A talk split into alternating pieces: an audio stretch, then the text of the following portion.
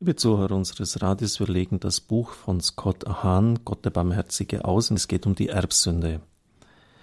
Adam und Eva sind den geistlichen Tod gestorben. Warum hat Gott sie einer solchen Prüfung unterzogen? Weil auf der anderen, der Gewinnseite, etwas viel Größeres auf sie wartete. Adam und Eva hatten das Leben der Gnade empfangen. Doch das war nur der Anfang. Gott hatte diese Gnade als Samen einer künftigen Herrlichkeit erdacht. Adam wurde im Paradies erschaffen, doch für den Himmel. Gott wollte Adam teilhaben lassen am inneren Leben der Dreifaltigkeit, an der absoluten Liebe in gegenseitiger Selbsthingabe. Der Vater gibt sich in Liebe ganz dem Sohn hin, der Sohn erwidert die Liebe in ganzer Hingabe seiner selbst. Und diese Liebe, die Vater und Sohn miteinander verbindet, ist selbst eine göttliche Person, der Heilige Geist. Damit Adam an diesem Liebesleben teilhaben konnte, musste er schon auf Erden, im Paradies, damit beginnen, auf ähnliche Weise zu leben. Er musste die völlige Hingabe seiner selbst leben, und genau darin hat er gefehlt. Adam war nicht bereit, aus Liebe zu Gott und zu seiner geliebten Frau, die er hätte schützen müssen, sein Leben hinzugeben. In dieser Verweigerung der Selbsthingabe bestand die Ursünde Adams, so Scott Hahn. Ich glaube mir eine Bemerkung, das wage ich anzuzweifeln, dass die Ursünde darin bestand, vor allem äh, wenn er auch das so skizziert, dass die Schlange Adam mit Versprechungen gelockt hat und gleichzeitig ihn bedroht hat. Es sei eine instinktive Todesangst von ihr ausgegangen, er sei in Panik versetzt worden um Sorge um sein Leben. Das steht so nicht im Text der Heiligen Schrift. Und das hinein zu psychologisieren, halte ich ja schon zumindest für problematisch. Man kann diese Sicht vertreten. Aber wenn Sie die geistlichen Schriftsteller anschauen und betrachten, dann wird eigentlich gesagt, dass eine große Harmonie im Paradies war, dass zwischen Mensch und Umwelt und Schöpfung und den Tieren eine paradiesische Ordnung war, kein, äh, auch nicht die sonst normale Angst und Scheu der Tiere vor dem Menschen. Etwa bei Franz von Assisi ist ja das auch sozusagen wiederhergestellt. Oder auch bei Jesus Christus selbst, das, wo es dann heißt, dass die Engel und die äh, nach dem Fasten ihm dienten, wo etwas von der ursprünglichen Ordnung, wie es Gott am Anfang erdacht hat, wiederhergestellt ist. Nach meiner Einschätzung und ich glaube auch der Mehrzahl der Theologen bestand die Sünde Adams darin, dass er etwas an sich gerissen hat, was ihm Gott sowieso später gegeben hat. Er wollte ja vom Baum der Erkenntnis, also Wissen haben und Unsterblichkeit. Beides hat Gott für ihn vorgesehen gehabt. Aber er hat es einfach nicht abwarten können, er hat es an sich gerissen. Ähm, und nicht in der Verweigerung der Selbsthingabe. Das ist schon ein etwas anderer Akzent. Und man muss immer vorsichtig sein, ja, in die Texte etwas hinein zu psychologisieren, was sie nicht hergeben. Wollte ich einfach mal ein bisschen auch kritisch anmerken, dass man das auch ganz anders sehen kann. Aber es ist immerhin nicht ganz verkehrt, was Kotania schreibt. Das erste Vergehen der Menschheit, der Fall Adams, so er weiter, wird als Erbsünde bezeichnet. Sicher ein Begriff, der auch nicht ganz glücklich ist, aber im Deutschen hat er sich eingebürgert. Im Lateinischen heißt es Peccatum originale, Ursprungssünde. Sünde am Ursprung der Menschheit. Defekt, der sozusagen ähm, eine verkehrte Matrix geschaffen hat und die sich dann durch die ganze Menschheitsgeschichte hindurchzieht. Ein Systemfehler, würde man heute modern wohl sagen. Der Begriff bezieht sich aber auch auf die Folgen und die Auswirkungen dieses Falles.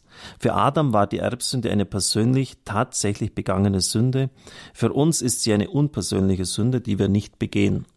Doch diese Unterscheidung ist nur begrifflich zu verstehen.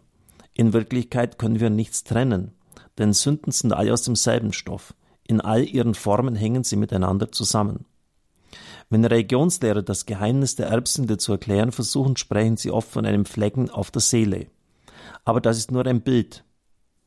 Ihrem Wesen nach ist die Sünde kein Fleck, sie ist ein geistiger Stoff. Sie ist überhaupt kein Etwas. Vielmehr besteht sie in einem Mangel. Ihr fehlt etwas, die heiligmachende Gnade. Durch Adams Sünde wurde das dem Menschen innen bewohnende Leben der Dreifaltigkeit zerstört. Darin besteht die Erbsünde. Wir verstehen sie besser, wenn uns klar wird, dass gerade das, was wir für das uns von Gott bestimmte Ziel notwendig brauchen, uns durch sie genommen wird. Der Mangel an heiligmachender Gnade stürzt uns in Dunkelheit, Blindheit und Tod.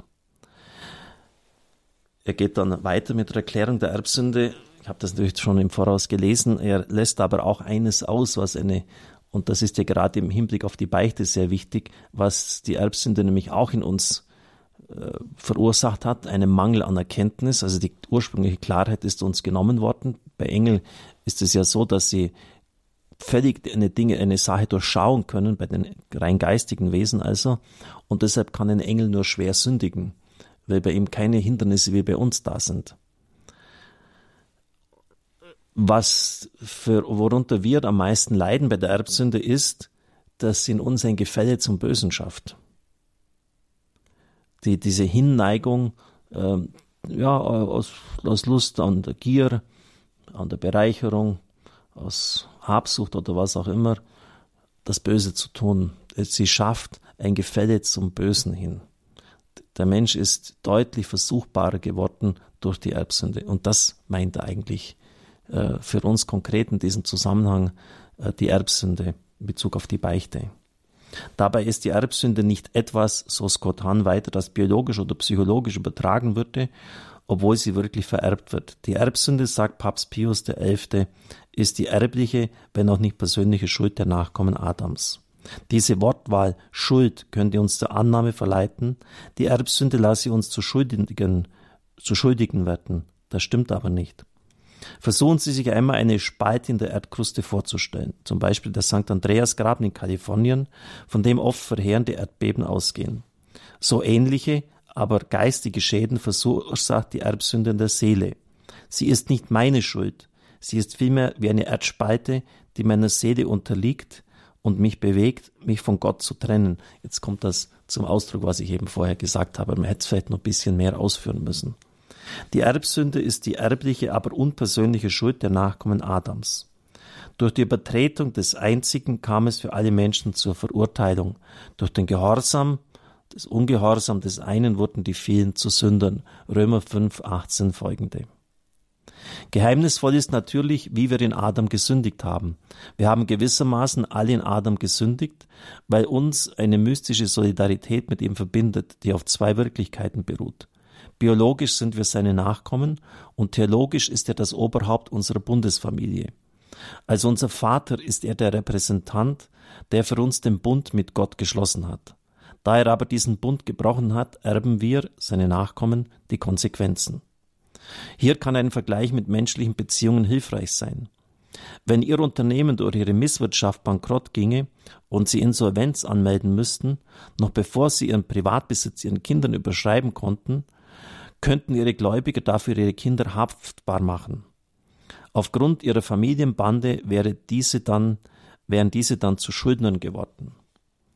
Tatsächlich bewirkt die Erbsünde den Verlust der heilmachenden Gnade und damit den Verlust des ewigen Lebens. Ewiges Leben bedeutet nicht nur immerwährend zu leben. Da die Seele unsterblich ist, werden auch die Menschen in der Hölle immerwährend, aber elend leben. Das ewige Leben ist mehr als nur unsterbliches Leben. Es ist das Leben Gottes, es ist göttliches Leben. Gott allein ist ewig, nur er ist über jede Zeit erhaben. Wenn wir daher vom ewigen Leben sprechen, meinen wir diese Teilhabe an der Lebensgemeinschaft von Vater, Sohn und Heiligem Geist. Genau die hat die Menschheit durch die Erbsünde verloren. Die Erbsünde ist erblich, aber unpersönlich. Sie wird übertragen, aber nicht begangen. Wir ziehen sie uns ohne unsere Zustimmung zu. Deshalb kann Gott uns auch ohne unsere Zustimmung von ihr befreien, wie es bei der Taufe von den Neugeborenen geschieht.